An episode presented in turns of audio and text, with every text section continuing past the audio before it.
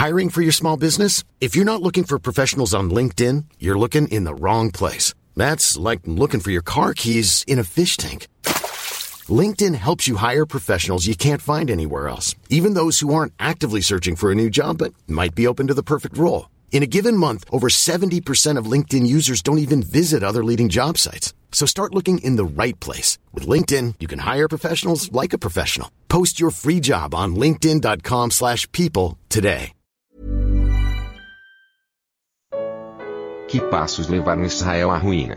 Sofonias 3. Comentário de Emaro Persona. O profeta aqui vai falar da ruína de Jerusalém e do seu estado totalmente uh, contrário ao Senhor. E o versículo 2 resume bem uh, o estado deles, a condição deles. Primeiro, não ouve a voz. Então, toda, todo distanciamento, todo caminho de desobediência começa ao se deixar de ouvir a voz do Senhor. Quando não se busca mais a Sua palavra, quando não se busca mais os seus profetas, né? Como era no caso de Israel. E aí cada um faz aquilo que, que bem entende. Então, ouvir a voz do Senhor, ou melhor, deixar de ouvir a voz do Senhor, deixar de atentar para a palavra do Senhor, é o primeiro passo em direção à ruína, em direção ao, ao fracasso. Depois, não aceita o castigo. Esse é um segundo passo. E é interessante que tudo isso acontece na nossa vida também, né? Primeiro, nós não ouvimos a palavra do Senhor, nos recusamos a escutar, e aí o Senhor nos disciplina, nos dá um, um castigo, né? Nos, nos, nos repreende, e aí nós não aceitamos a repreensão também. Não aceita o castigo.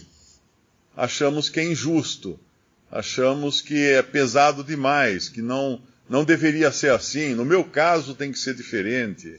E assim é também com Jerusalém aqui. Não confia no Senhor. Então não há descanso também.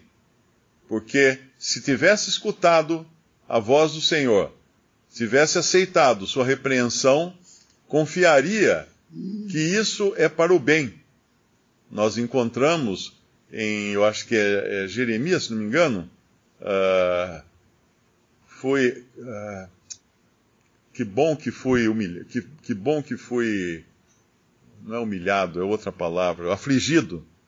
Foi bom ter sido afligido para que conhecesse os, os teus mandamentos. Eu não lembro agora o livro que está isso. Mas uh, a aflição, a repreensão, também faz parte. Quer dizer, o Senhor manda a sua palavra, não, não, não, não escuto. O Senhor vai e, e, e, repreende, castiga. Também não aceito. O senhor quer mostrar alguma coisa, não confio nele. Acho que ele é injusto. Nem se aproximou do seu Deus, isso nos fala de comunhão. Então, Jerusalém fez tudo isso, tomando esse caminho que é totalmente uh, contrário ao Senhor e que se afasta do Senhor, que vira as costas para ele. E aí ele vai falar aqui no versículo 3 de, de Sofonias, capítulo 3, versículo 3 em diante, ele vai falar das diferentes classes de pessoas que são os responsáveis pelo povo. Quanto maior a responsabilidade, maior também é, mais severa é a pena. Os seus príncipes são leões rugidores no meio dela. Começa então pelos principais aqui, pelos que governam sobre Jerusalém. Os seus juízes são lobos da tarde, que não deixam os ossos para outro dia.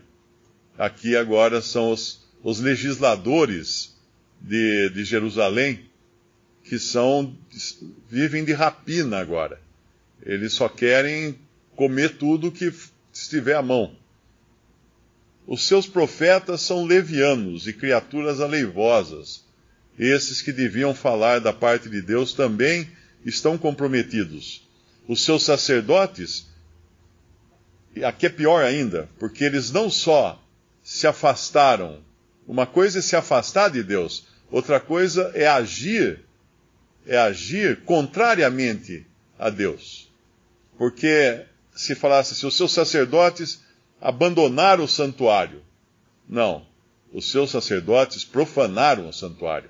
Eles trouxeram para dentro do, do templo aquilo que não era adequado. Deuses, talvez, ídolos, sacrifícios. Nós vemos que havia um momento em Israel onde dentro do templo era como um motel, havia câmaras e rapazes alegres que atuavam dentro do templo.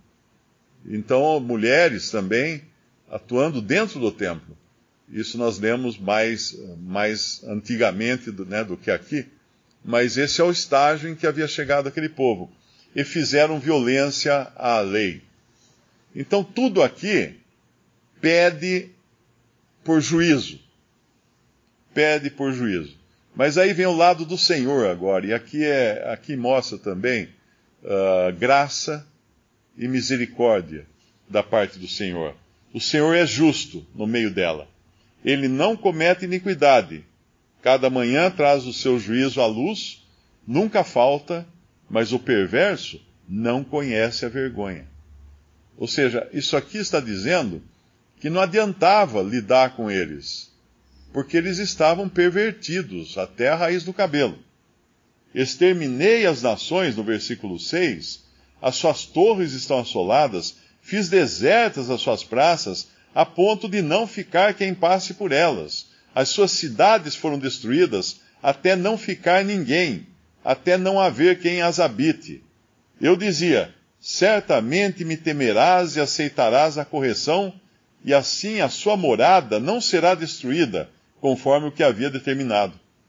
Isso aqui é como se na, na hora da ira, né, quando a gente fica muito nervoso, uh, pega e, e, e, chuta o cachorro, né, para não chutar um filho que desobedeceu. Seria mais ou menos isso. A grosso modo, aqui o exemplo não é muito, muito feliz, mas a grosso, no, a grosso modo é dirigir a ira para um outro lado. Ou seja, eu não quero, eu não quero, eu não quero tratar mal vocês. Então eu vou tratar mal os inimigos do meu povo. E aí Deus faz isso. Então ele, e ele coloca essa condição aqui no versículo 7. Eu dizia: Certamente me temerás, aceitarás a correção, assim a sua morada não será destruída, não seria destruída, conforme o que havia determinado, porque tinha determinado destruir. Mas eles se levantaram de madrugada, corromperam todas as suas obras. Alguém poderia perguntar, mas é, isso é ingenuidade de Deus. Não, acaso ele não sabe todas as coisas? Quando ele fala assim, eu dizia, certamente me temerás e aceitarás a correção. Será que não é ingenuidade isso? Que, como é que Deus, onisciente, uh, deixou escapar isso? Na verdade, não é bem assim. Quem já viajou para os Estados Unidos, antes de entrar lá, eles dão um formulário perguntando se você está levando arma, uh, droga, não sei o que mais, eh, substâncias ilícitas, eh, uma série de coisas. É, é como perguntar assim, puxa, mas é muito ingênuo esse serviço de imigração, essa polícia federal lá da fronteira, de perguntar para a pessoa se ela está levando drogas e armas, porque a pessoa vai dizer que não. Mas é aí que está a pegada. Porque se a pessoa disser que não, e, e for pega com drogas e com armas, a pena é muito maior. Então, na realidade, quando o Senhor faz isso com eles, eles ficam mais comprometidos ainda. Eles ficam mais comprometidos ainda. A culpa aumenta no momento em que ele faz isso. Aí então, no versículo 8, portanto, esperai-me a mim, diz o Senhor, no dia em que eu me levantar para o despojo, porque o meu juízo é ajuntar as nações e congregar os reinos para sobre eles, para sobre eles derramar a minha indignação e todo o ardor da minha ira, porque toda essa terra será consumida pelo fogo do meu zelo. E aqui ele vai falar então do juízo sobre as nações. E aí a gente vai, uh, a gente entra aqui, profeticamente falando, em Mateus 25, que é quando o Senhor irá juntar as nações para serem julgadas, para serem castigadas. E também fala Mateus 24 aqui, nesse, nesse capítulo, quando fala em. Ele fala que iria tirar do meio deles aqui. 11. Naquele dia não te envergonharás em nenhuma das tuas obras com que te rebelaste contra mim, porque então tirarei do meio de ti os que exultam na sua soberba, e nunca mais te ensoberbecerás no meu monte santo. Isso aqui é Mateus 24, é juízo. Mateus 24, versículo 40. Então, estando dois no campo, será levado um, ou tirado um, e deixado outro. Estando duas moendo no moinho, será levada uma, ou tirada uma, e deixada outra. Isso aqui é o juízo do Senhor limpando a terra. Que terra? A terra de Israel, que ele vai limpar, é ali que ele vai tratar de fazer uma limpeza. É, não é arrebatamento, como alguns costumam pensar, isso aqui não é arrebatamento, isso aqui é a morte. Ele vai ser tirado pela morte. E em Mateus 25, no capítulo seguinte, ele dá detalhes, ele dá detalhes disso quando ele fala das, dos bodes.